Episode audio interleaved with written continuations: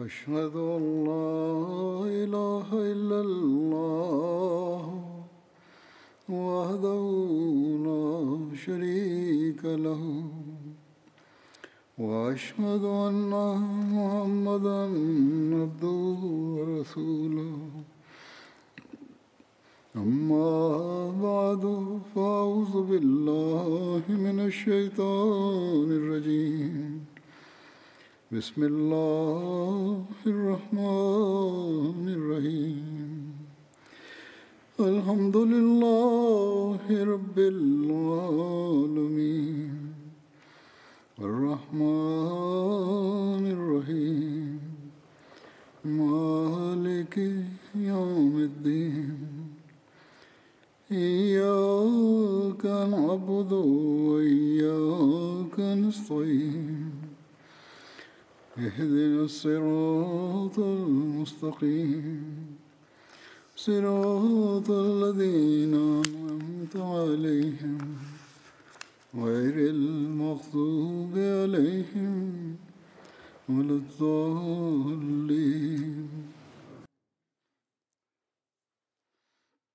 J'évoquais Abu Bakr as-Siddiq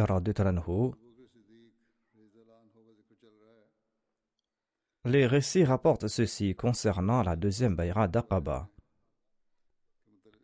Abu Bakr Ali et Abbas, l'oncle du saint prophète Mohammed Pissos lui, l'avaient accompagné pour la rencontre de la deuxième bayra d'Aqaba. Abbas était quelque peu l'organisateur principal de cette rencontre. Il avait placé Ali Tanhu pour assurer la sécurité à une extrémité de la passe et Abu Bakr à l'autre extrémité.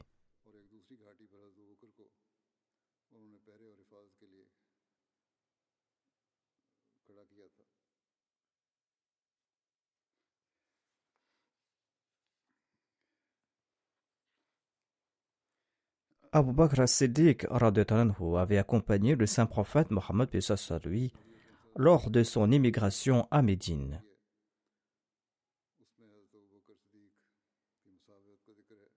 On rapporte que la persécution des musulmans par les mécréants de la Mecque ne cessait de s'intensifier.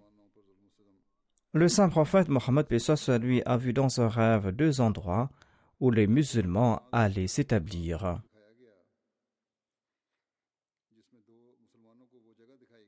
Ce lieu était une terre inculte et entourée de palmiers dattiers, mais le nom n'avait pas été évoqué et mentionné dans le rêve. Vu la topographie, le saint prophète Mohammed lui avait déduit qu'il s'agirait de Hajar ou de Yamama.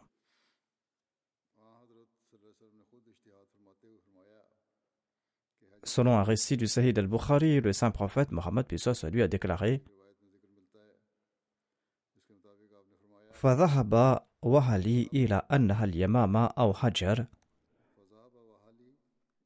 فإذا هي المدينة يثرب J'ai pensé que cela pourrait être le pays d'Al-Yamama ou de Hajar, mais voici, il s'est avéré que c'était Yathrib, c'est-à-dire Médine. Yamama est une ville très connue du Yémen, et plusieurs villes portent le nom de Hajar en Arabie.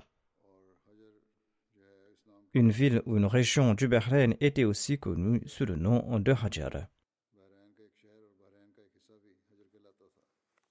En tout cas, après quelque temps, la situation a changé.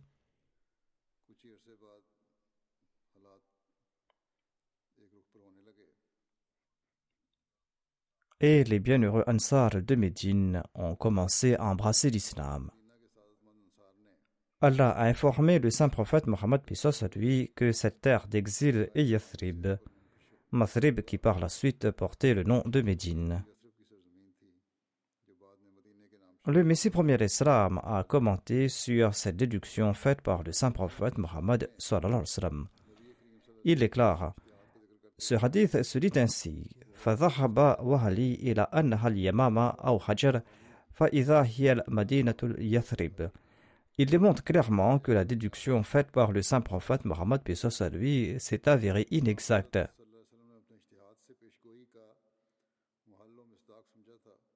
Le saint prophète Mohammed Pesos à lui a permis les compagnons et les musulmans persécutés et opprimés de la Mecque de migrer à Médine. Et il leur a donné des directives à ce propos. Les musulmans de la Mecque ont commencé à migrer à Médine. Après la deuxième Bayra d'Aqaba, cette migration a pris de l'ampleur. Des foyers et des quartiers tout entiers se vidaient. Cette situation a enflammé davantage les chefs tyranniques de la Mecque et ils en étaient furieux. Et ils ont pris une autre mesure, celle d'empêcher les persécutés de partir. Et ils ont trouvé de nouveaux moyens pour les opprimer.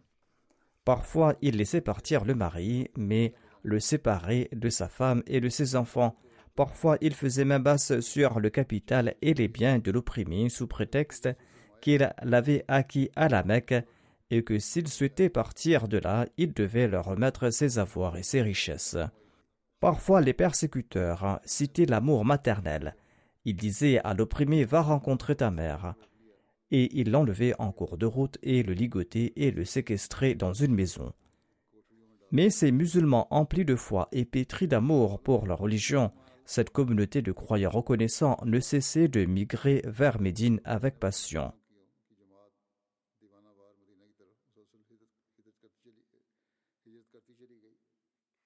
En tout cas, quand la Mecque était presque vide de musulmans, et que ceux qui pouvaient migrer sont partis, il ne restait en arrière que des musulmans qui étaient très faibles et des musulmans qui étaient démunis, des musulmans qui ont été évoqués en ces termes par le Saint-Coran.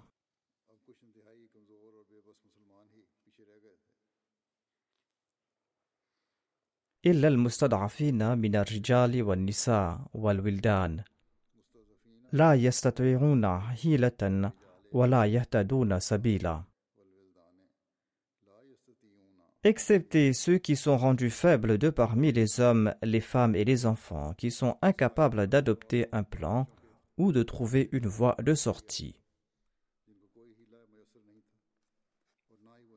En sus de cela, le saint prophète Mohammed à lui était encore à la Mecque, attendant la permission divine pour migrer à Médine.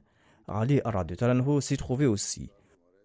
Un jour, Abu Bakr Siddiq s'est présenté au saint prophète Mohammed à lui pour lui demander la permission de partir. Celui-ci lui a demandé d'attendre. Je pense aussi recevoir la permission divine pour partir, a dit le saint prophète Mohammed à lui. Et le saint prophète lui a dit Ne t'empresse pas, il se peut qu'Allah t'accorde un compagnon.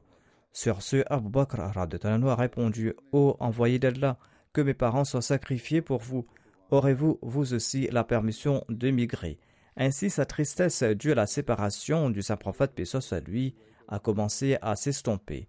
Et Abu Bakr est retourné après avoir entendu le saint prophète Mohammed Pessos à lui et il a reporté son émigration.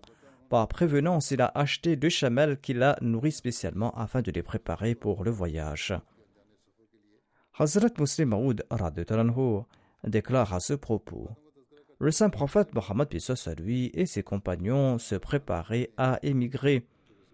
Une par une, les familles quittaient la Mecque et les musulmans, certains que le royaume de Dieu était proche, étaient pleins de courage. Parfois, une rue entière se vidait au cours de la nuit. Le matin, les Mécois trouvaient les portes cadenassées et ils comprenaient que les habitants avaient émigré à Médine. L'influence grandissante de l'islam à l'intérieur même de la Mecque les étonnait. Finalement, il ne resta pas un seul musulman à la Mecque, à l'exception de quelques esclaves convertis du saint prophète Mohammed d'Abu Bakr et d'Ali Les Mécois se rendirent compte que leur proie allait leur échapper. Il ajoute tout naturellement, les chefs mécois ressentaient une plus grande inimitié à l'égard du saint prophète Mohammed à lui qu'à l'endroit des autres musulmans, car ils constataient que l'opposition contre le polythéisme prenait de l'ampleur en raison des enseignements du saint prophète Mohammed à lui. Ils savaient que s'il l'assassinait, sa communauté se dissoudra de son propre chef.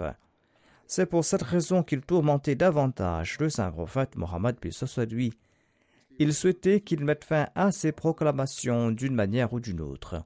Mais en dépit de ces difficultés, le saint prophète Mohammed lui a ordonné aux compagnons de migrer, mais lui-même, en dépit de ses brimades et de ses souffrances, il n'a pas quitté la Mecque, car il n'avait pas encore reçu la permission de la part de Dieu.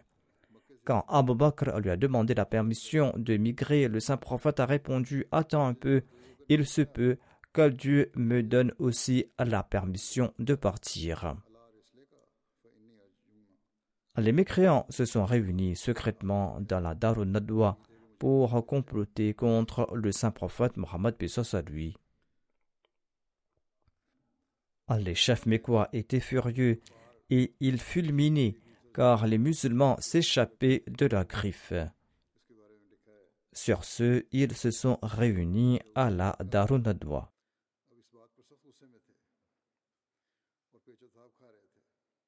Alama ibn Ishaq a déclaré que les Korachites ont constaté qu'un groupe qui n'était pas des musulmans de la Mecque ou de la région s'était réuni autour du saint prophète Mohammed à lui, et certains de ses compagnons de la Mecque les avaient rejoints.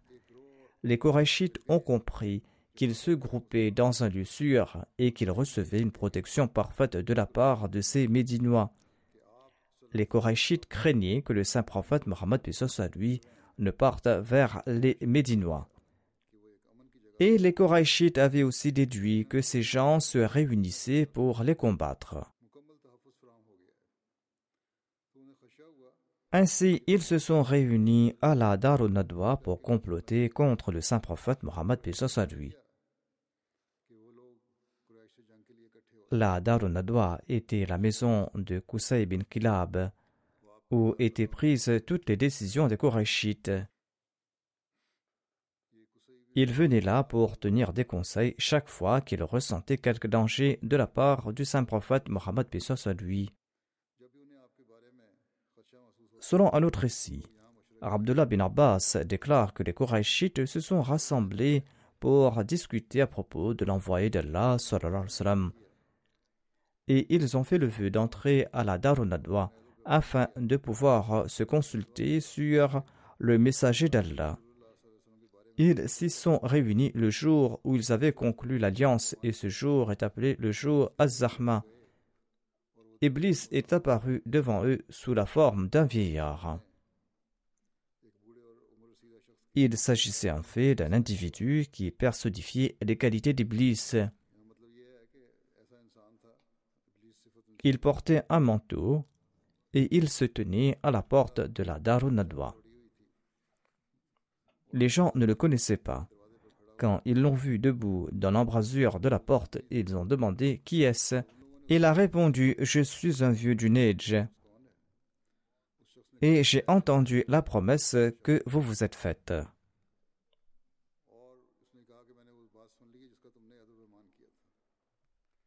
Ainsi donc je suis venu pour entendre ce que vous avez à dire. Le vieillard a ajouté J'espère que je vous présenterai de bons avis. Voilà ce qu'il a dit à propos de sa personne. Les Korachites lui ont répondu C'est bien, tu peux entrer. Et il est entré avec eux. Il avait un grand groupe de chefs Korachites à l'intérieur dont les plus éminents étaient Utba bin Rabia, Shayba bin Rabia, Abu Sufyan bin Harba, Taïma bin Adi et quelques autres. Abu Jahal bin Hisham, ainsi que les deux fils de Hajjaj et beaucoup d'autres étaient aussi présents. En sus de cela, il y avait d'autres chefs qui n'appartenaient pas aux Korachites.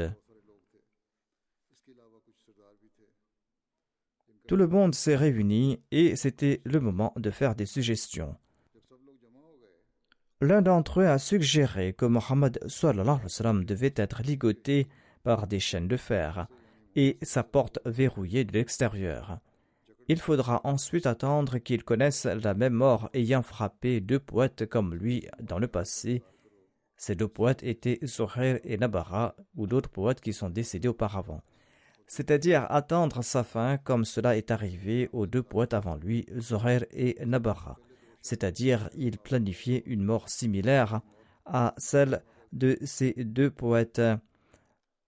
Sur ce, le vieux Najdi a déclaré Non par Allah, cet avis ne vous convient pas selon moi.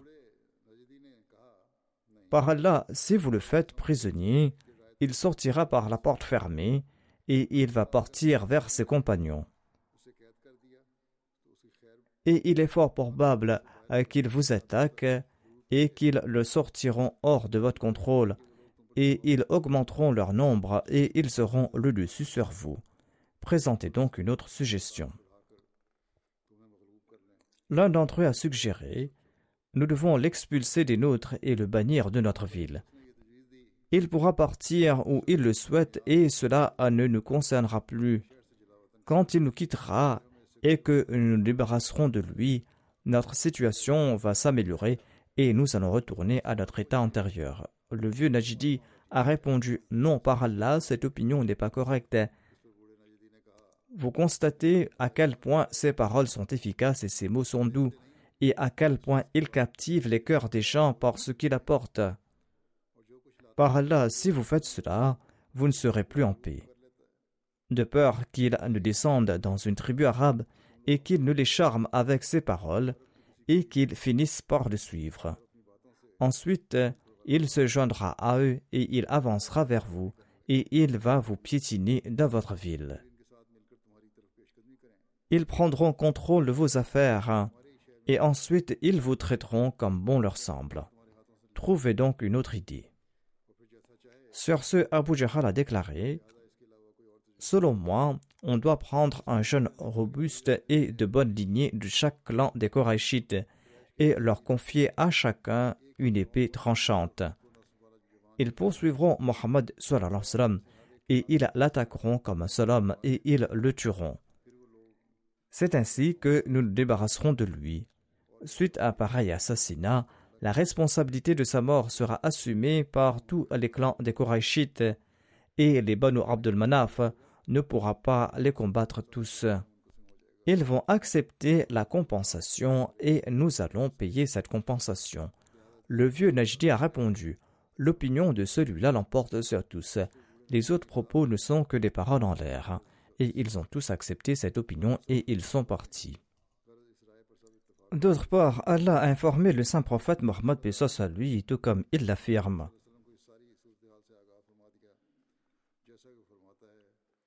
وإذ يمكر بك الذين كفروا ليثبتوك أو يقتلوك أو يخرجوك ويمكرون ويمكر الله والله خير الماكرين Et souviens-toi quand les mécréants complotaient contre toi pour t'emprisonner ou pour te tuer ou pour te chasser. Ils conçurent leur plan, mais Allah aussi conçut son plan. Et Allah est le meilleur de ceux qui conçoivent des plans. Par l'entremise de l'ange Gabriel, Allah a autorisé le saint prophète Mohammed lui de migrer. Le Messie premier Islam déclare Les mécréants de la Mecque avaient l'intention de tuer le saint prophète Mohammed lui. Allah a informé son noble prophète à propos de leurs mauvaises intentions et il lui a ordonné de quitter la Mecque pour se rendre à Médine. Et il lui a donné la bonne nouvelle d'un retour triomphal sous le soutien divin. Il a reçu cette nouvelle par révélation divine un mercredi d'une chaleur torride à midi.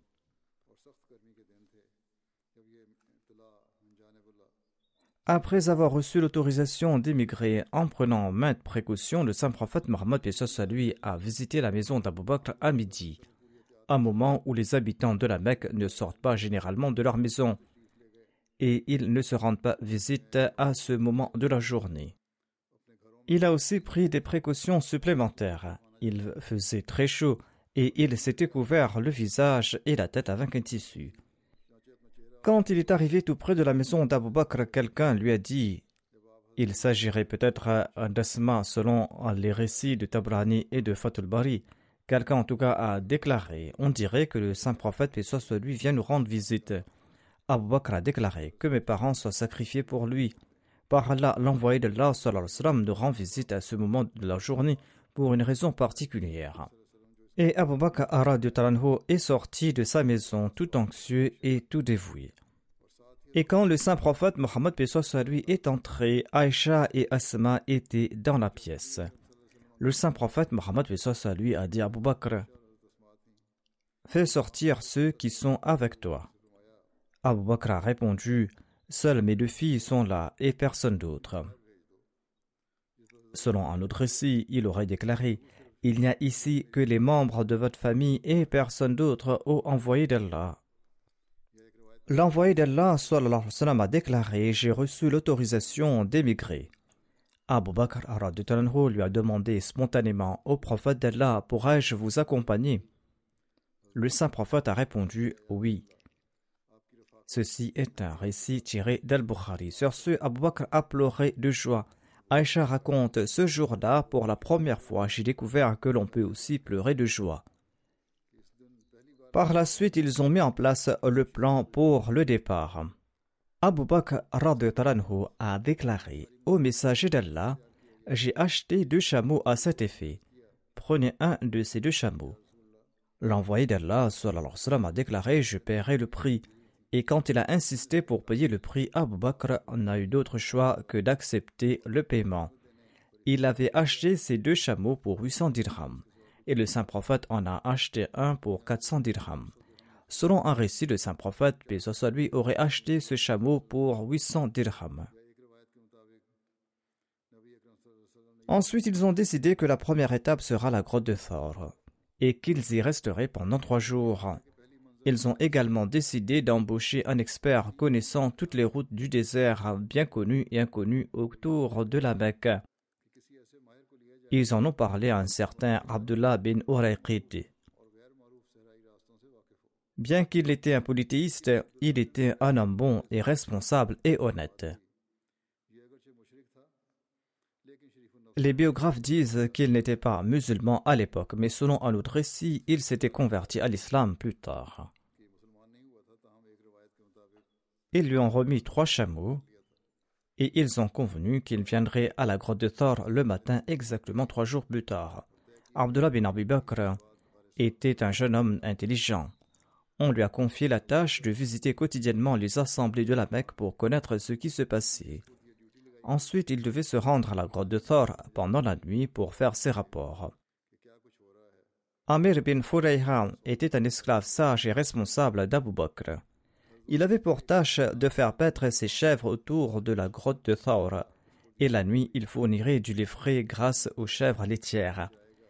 Et après avoir fixé l'heure pour quitter la Mecque, le saint prophète, paix lui, est rapidement retourné chez lui de la maison d'Abu Bakr.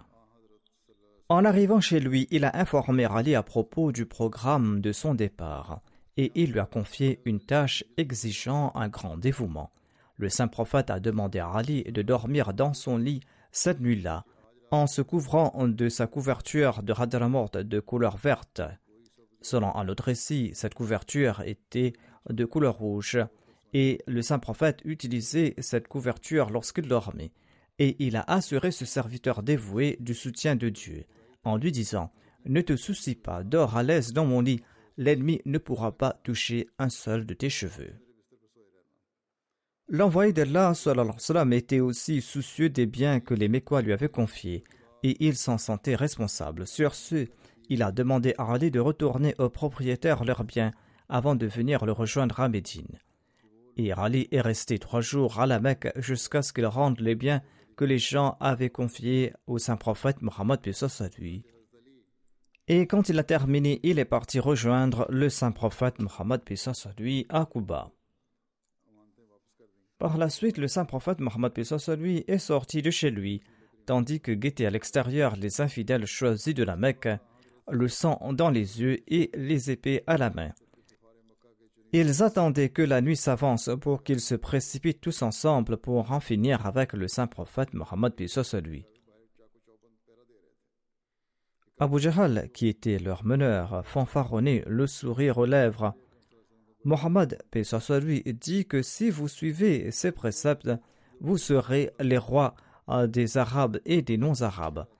Ensuite, vous serez ressuscités après votre mort et vous aurez des jardins ressemblant à ceux du Jourdain. Et si vous ne suivez pas ces consignes, il y aura du carnage parmi vous. L'envoyé d'Allah est sorti et il a déclaré Oui, voilà ce que je dis et il a récité ces versets de la sourate Yasin. Yasin wal Qur'an al-Hakim innaka la min al-mursalin ala surat mustaqim. تنزيل العزيز الرحيم لتنذر قوما ما أنذر آباؤهم فهم غافلون لقد حق القول على أكثرهم فهم لا يؤمنون. إنا جعلنا في أعناقهم أغلالا فهي إلى الأذقان فهم مقمهون. وجعلنا من بين أيديهم سدا ومن خلفهم سدا فأخشيناهم فهم لا يبصرون.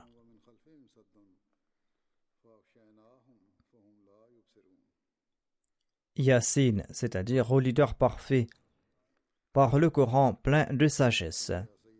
Tu es en vérité un des messagers sur un droit chemin. Ceci est une révélation du puissant, du miséricordieux, afin que tu puisses avertir un peuple dont les pères ne furent pas avertis et qui sont donc négligents. Assurément, la parole s'est avérée exacte contre la plupart d'entre eux, car ils ne sont pas croyants. Nous avons mis à leur cou des carcans montant jusqu'à leur menton de sorte qu'ils ont la tête repoussée en arrière. Et nous avons mis devant eux une barrière et une barrière derrière eux, et nous les avons recouverts de sorte qu'ils ne puissent pas voir.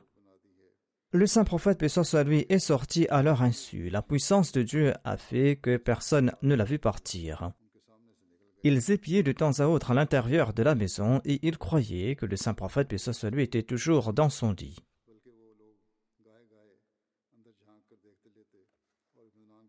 Hazrat Mizabashir Ahmad Sab a écrit à ce propos dans son ouvrage Sirat Nabiyin.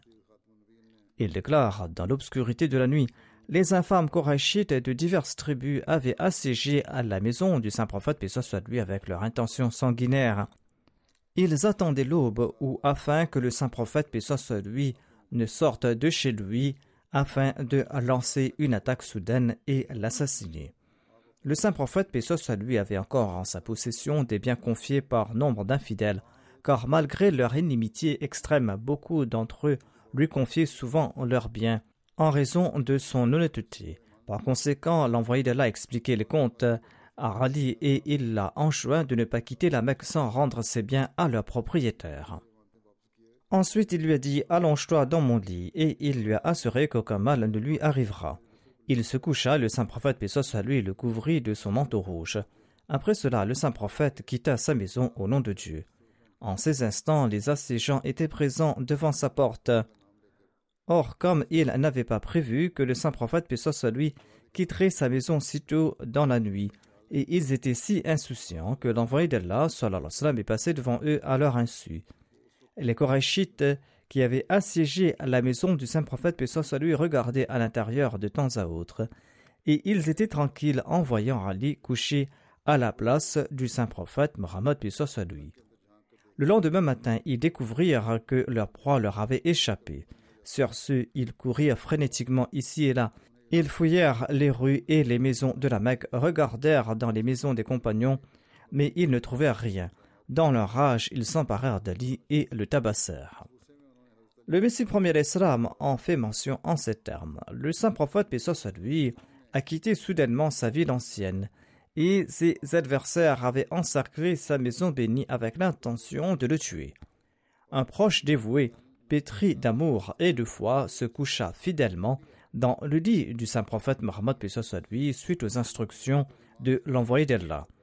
Il se cacha le visage afin que les espions des ennemis ne découvre pas le départ de l'envoyé d'Allah Ils le prenaient pour l'envoyé d'Allah et ils attendaient le moment pour l'assassiner.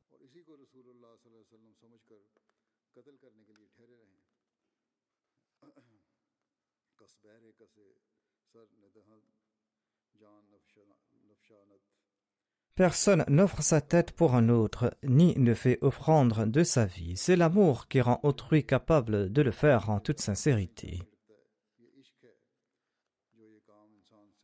Les récits divergent sur l'heure que le saint prophète Mohammed lui a quitté sa maison. Certains affirment qu'il est sorti en début de soirée, d'autres disent qu'il est parti à minuit, et certains disent qu'il est parti dans la dernière partie de la nuit. Je mentionne les différences dans les récits sur le moment où le saint prophète Pessoa a quitté sa demeure. Selon un récit, il est dit qu'il est sorti durant le dernier tiers de la nuit. Mohammed Hussein Haikal écrit que le saint prophète Pessoa lui s'est rendu dans la maison d'Abu Bakr durant la dernière partie de la nuit, profitant de l'insouciance des politistes. De là, tous deux sont sortis par la porte arrière de la maison et se sont dirigés vers la grotte de Thor, située au sud. Selon un autre récit, ils seraient sortis à minuit. D'après le Dalaïl al-Naboua, l'envoyé d'Allah et Abu Bakr sont partis pour la grotte de Thor au milieu de la nuit. Selon le Madarij al-Naboua, durant la soirée du jour le saint prophète Pessoa lui a décidé de migrer, il a demandé à Ali de dormir chez lui le soir, afin de ne pas éveiller les soupçons des polythéistes et afin de leur cacher la vérité. Hazrat Mirza Bashir Ahmad Saab a écrit que le saint prophète Mohammed lui a quitté sa maison durant la première partie de la nuit. Il explique à ce sujet les assiégeants étaient présents devant sa porte. Or, comme il n'avait pas prévu que le saint prophète lui quitterait sa maison si tôt dans la nuit, ils étaient si insouciants que le saint prophète lui est passé devant eux à leur insu. Le saint prophète lui traversait silencieusement mais rapidement les rues de la Mecque et il ne fallut pas longtemps avant qu'il n'atteigne la périphérie de la ville et se dirige vers la grotte de Thor. Toute l'affaire a été pré-réglée avec Abu Bakr, Abu Bakr qui a rejoint le saint prophète paix lui en cours de route. Hazrat Muslim Maud en déclare quant à lui à ce propos Lorsque les Mécois se rassemblaient devant la maison du saint prophète Mohammed lui pour l'assassiner, eh bien, le saint prophète Mohammed lui a quitté sa maison dans l'obscurité de la nuit avec l'intention de quitter la. Les Mécois devaient se douter que le saint prophète lui avait été informé de leur intention, mais lorsqu'il est passé devant eux, ils ont cru qu'il s'agissait de quelqu'un d'autre et non du saint prophète Mohammed lui. Et au lieu de l'attaquer, ils ont tenté de se cacher de ses regards afin qu'il ne soit pas au courant de leurs intentions. À la veille de cette nuit, Abu Bakr avait été informé qu'il devait partir avec lui. Ils se sont rencontrés et tous deux ont quitté la Mecque en peu de temps. Selon le Messie premier d'Islam, le saint prophète Mohammed lui avait quitté la maison tôt le matin. Il déclare à ce propos Aucun ennemi n'a vu le saint prophète Mohammed lui partir, tandis que c'était le matin et que tous les opposants avaient encerclé sa maison. Tout comme Dieu l'a annoncé dans la sourate Yassine, il banda les yeux de tous les ennemis et le saint prophète Mohammed lui passa devant eux à leur insu. En somme, il existe différents récits, mais le résultat est que les incroyants ignoraient que le saint prophète Mohammed lui était parti. Il existe également divers récits concernant la direction dans laquelle le saint prophète lui est parti lorsqu'il a quitté sa maison. D'après un des récits, il semble que le saint prophète soit lui et Abu Bakr ont respectivement quitté leur maison et se sont rencontrés en cours de route et se sont dirigés ensemble vers la grotte de Thor. Selon un autre récit, le saint prophète Mohammed lui a quitté sa maison et s'est dirigé vers la grotte de Thor. Après un court instant, Abu Bakr est venu à la maison du saint prophète et Ali l'a informé que le saint prophète était parti et se dirigeait vers la grotte de Thor, et que Abu Bakr devait partir lui aussi, derrière lui. Donc Abu Bakr a suivi le saint prophète. Ce récit semble très faible. Il laisse l'impression que le saint prophète Mohammed lui a entendu Abu Bakr et que celui-ci est arrivé en retard, et que de plus Abu Bakr ignorait où se trouvait le saint prophète Mohammed lui, et Ali a dû l'en informer. Il est impossible qu'un événement aussi important et aussi confidentiel que la migration ait eu lieu et que Abu Bakr, qui était très sage et responsable, ait pu faire preuve d'une telle insouciance. Ainsi, les autres récits des recueils d'histoire semblent être plus exacts et plus logiques. Selon ces récits, le saint prophète Mohammed Pesos lui a quitté sa maison et il s'est rendu directement à la maison d'Abu Bakr. De là, le saint prophète et Abu Bakr se sont rendus à la grotte de Thor. À cette occasion, les deux filles fidèles et courageuses d'Abu Bakr, Aïcha et Asma, ont rapidement préparé de la nourriture pour le voyage qui comprenait de la viande de chèvre rôtie. En raison de la sensibilité de la situation et du manque de temps, elles n'ont rien trouvé pour attacher le sac en cuir de nourriture. Sur ce, Asma a pris sa ceinture et l'a coupée en deux et a attaché la nourriture. Elle a utilisé un morceau de sa ceinture pour attacher le récipient de nourriture et l'autre pour fermer l'autre dos. Le saint prophète, soit lui, observait attentivement ces moments empreints d'amour et de fidélité, et il déclara au Asma, en échange de cette ceinture, qu'Allah t'accorde deux ceintures au paradis. En d'autres termes, la ceinture qu'elle avait attachée sur sa taille. En raison de cette parole, Asma fut plus tard connue sous le nom de Zat Anditaqain, c'est-à-dire celle possédant deux ceintures. Au cours de ce voyage, le saint prophète Mohammed à lui récitait continuellement le verset suivant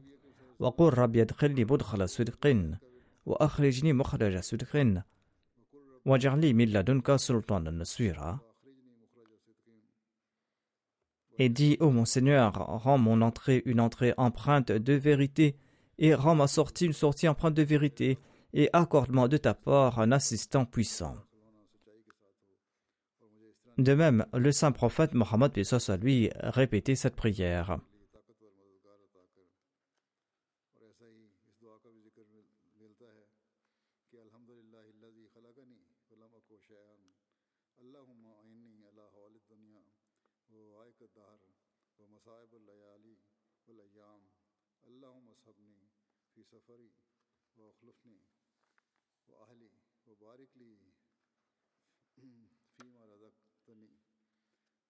کا فضل فضل فضل فضل النی و علا صالح خلقی فقبن قبم قبم نی و الا ربی فحبب نی و الناس فلا تکلنی انت رب المستفین و انت ربی اعظب وجہ کل کریم الزی اشرکت اشرکت لہ السماوات والارض و کشفت به الظلمات وصلاه عليه امر امر الاولين والاخرين ان ہاں، يهلا بي غضبك او ينزل علي ست سخطك اعوذ بك من زوال نعمتك وفوجات نقمتك وتحول عاقبتك وجميع سخطك لقل اتبا خیر ماستطاعت و Toute louange appartient à Allah qui m'a créé quand je n'étais rien. Ô Allah, accorde-moi de l'aide contre les peurs de ce monde et les afflictions de cette époque et les épreuves du jour et de la nuit. Ô Allah, sois mon compagnon dans ce voyage et le gardien de ma famille. Accorde-moi des bénédictions dans ce que tu m'as accordé et permets-moi de t'obéir. Permets-moi de rester ferme dans cet excellent état de création et de devenir le bien-aimé de mon Seigneur, et ne laisse pas les gens m'atteindre. Tu es le Seigneur des faibles et tu es aussi mon Seigneur. Je cherche refuge auprès de ton noble visage qui a éclairé les cieux et la terre. Ton noble visage qui a fait disparaître aussi les ténèbres et qui a rectifié les affaires de ceux qui sont venus avant et après. Je cherche refuge pour ne pas encourir ta colère et ton mécontentement. Je cherche refuge auprès de toi contre la diminution de tes faveurs, contre ta vengeance soudaine et contre tout changement dans ton décret final à mon sujet. Selon le Shara Zurqani, au lieu de Tahawuli Aqibatika, c'est-à-dire je cherche refuge contre tout changement dans ton décret final à mon sujet, on trouve mention des mots suivants Tahwallu afiyatika, c'est-à-dire je cherche refuge contre le déclin de ta protection. Et je cherche refuge contre ton mécontentement, et je recherche ton plaisir dans chaque acte de vertu que j'accomplis. et il n'y a aucun moyen d'éviter le péché ou de force à faire le bien sans toi. En passant derrière la Kaaba, le saint prophète Mohammed lui s'est tourné vers la Mecque et il s'est adressé à la ville et il a déclaré Par Allah, ô la Mecque, tu m'es plus cher d'entre les terres d'Allah et tu es aussi celle qu'Allah aime le plus de ces terres. Si tes habitants ne m'avaient pas expulsé, je ne serais jamais parti. L'imam Bayhiki écrit que pendant le parcours vers la grotte de Thor, parfois Abu Bakr marchait devant le saint prophète Mohammed lui, parfois il marchait derrière lui, et parfois à sa droite et parfois à sa gauche. Le saint prophète paix soit lui lui en a demandé la raison. Il a répondu Lorsque l'idée me traverse qu'une personne pourrait venir d'en face, je me place devant vous. Lorsque l'idée me vient qu'une personne pourrait venir à vous attaquer par derrière, je me place derrière vous et parfois je me place à votre droite et à votre gauche afin que vous soyez protégés de toutes parts. Selon un autre récit sur le chemin montagneux vers la grotte de Thor, les pieds bénis du saint prophète paix à lui ont été blessés. Selon un autre récit, son pied béni a été blessé après avoir percuté une pierre. Lorsqu'ils ont atteint la grotte de Thor, Abu Bakr a dit au saint prophète Mohammed à lui Restez là et laissez-moi entrer, afin que je puisse nettoyer la grotte et afin que je puisse enlever tout danger qui s'y trouverait. Il est entré à l'intérieur et il a obstrué les trous et les terriers qui s'y trouvaient avec ses vêtements. Ensuite, il a invité le saint prophète Mohammed à lui à entrer. Il est dit que le saint prophète Mohammed à lui s'est allongé en posant sa tête sur la cuisse d'Abu Bakr qui avait posé son pied sur un trou qu'il n'avait pas pu boucher par manque de tissu ou peut-être parce qu'il n'avait pas vu. Et il est dit qu'un scorpion aurait piqué Abu Bakr ou qu'un serpent l'aurait mordu à plusieurs reprises. Mais par peur de déranger le saint prophète Mohammed lui pendant son repos, Abu Bakr est resté immobile. Lorsque le saint prophète soit lui a ouvert ses yeux, il a constaté que la couleur du visage d'Abu Bakr avait changé et il lui a demandé ce qui s'était passé. Abu Bakr lui a raconté toute l'histoire. Le saint prophète Mohammed soit lui a appliqué sa salive bénie à l'endroit où il a été mordu, et son pied est devenu tout à fait normal. D'autre part, les Korachites de la Mecque avaient assiégé la demeure du saint prophète Mohammed soit lui. En les voyant, quelqu'un qui passait leur a demandé ce qu'ils faisaient, et lorsqu'ils en ont informé, il a déclaré Je viens de voir Mohammed soit lui passer dans les ruelles. Et ils se sont moqués de lui et ont déclaré il se trouve à l'intérieur sur son lit et nous le surveillons constamment. Et dès la nuit tombée, lorsque, conformément à leur complot, ils sont entrés soudainement et ils ont tiré la couverture, ils ont découvert que la personne qui dormait était Ali. Lorsqu'ils lui ont demandé où se trouve Mohammed, il a répondu Je l'ignore. Sur ce, les polythéistes l'ont tabassé, l'ont réprimandé et ils l'ont relâché après l'avoir emprisonné pendant quelque temps. Selon ce récit, tout furieux, ils ont réprimandé et tabassé Ali, et ils sont retournés et ils ont commencé à chercher le saint prophète, soit lui, dans toutes les rues de la Mecque et dans toutes les maisons. Ils sont partis chez Abu Bakr où ils ont trouvé Asma. Abu Jahl s'est avancé, il lui a demandé Où se trouve ton père Abu Bakr Elle a répondu Je l'ignore. Sur ce, l'infâme Abu Jahl a levé sa main et a giflé si fortement Asma que sa boucle d'oreille s'est cassée et est tombée au sol. Et ces gens sont partis tout furieux. Après avoir échoué dans leur recherche à la Mecque, ils ont envoyé des pisteurs expérimentés aux quatre coins hors de la Mecque. Le chef de la Mecque, Umayya bin Khalfa, a emmené un traqueur expert avec lui ainsi que d'autres personnes, et ils sont partis dans une direction. Il n'y avait aucun doute que ce traqueur était un expert. Son expertise méritait tous les éloges car il était le seul pisteur qui avait pisté tous les pas du saint prophète Mohammed lui jusqu'à l'entrée de la grotte de Thor et il a déclaré les traces de pas de Mohammed s'arrêtent ici elles ne vont pas plus loin. Alama Baladri a mentionné que ce pisteur se nommait Al-Qama bin Qurs et il a écrit qu'il avait accepté l'islam lors de la conquête de la Mecque. Les gens parlaient en se tenant devant l'entrée de la grotte de Thor et ces deux personnes étaient déjà à l'intérieur et les écouter. Abu Bakr a même déclaré que je voyais leurs pieds et par Dieu, si l'un d'entre eux avait jeté un coup d'œil à l'intérieur, nous aurions été découverts. Mais en ces moments de détresse et de danger, ces deux personnes n'étaient pas seules. Le troisième était ce Dieu qui contrôle les cieux et la terre et qui est omnipotent. Avant que les poursuivants n'atteignent la grotte, il a fait pousser un arbre par son pouvoir miraculeux, et il a ordonné à une araignée de tisser une toile à l'entrée de la grotte, et il a envoyé un couple de pigeons afin qu'ils y construisent leur nid et pondent leurs œufs. Ceci a été rapporté dans les différents récits. La prochaine fois, je mentionnerai, Inshallah, comment Dieu l'exalté a rassuré le saint prophète Mohammed à lui, ou comment, suite à l'ordre de Dieu, le saint prophète à lui a rassuré Abu Bakr après avoir vu tout cela.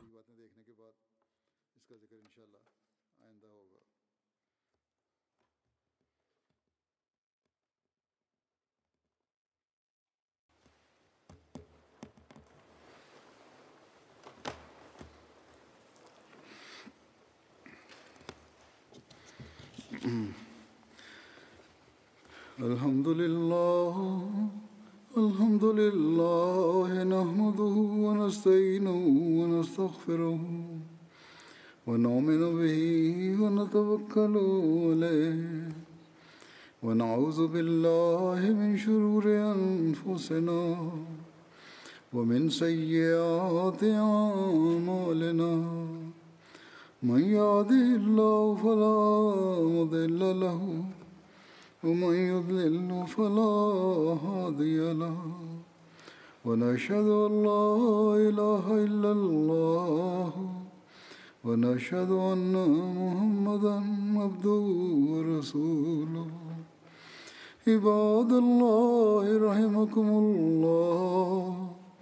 إن الله يأمر بالعدل والإحسان وإيتاء ذي القربى وينهى عن الفحشاء والمنكر والبغي يعظكم لعلكم تذكرون اذكروا الله يذكركم وادعوه يستجب لكم ولذكر الله أكبر.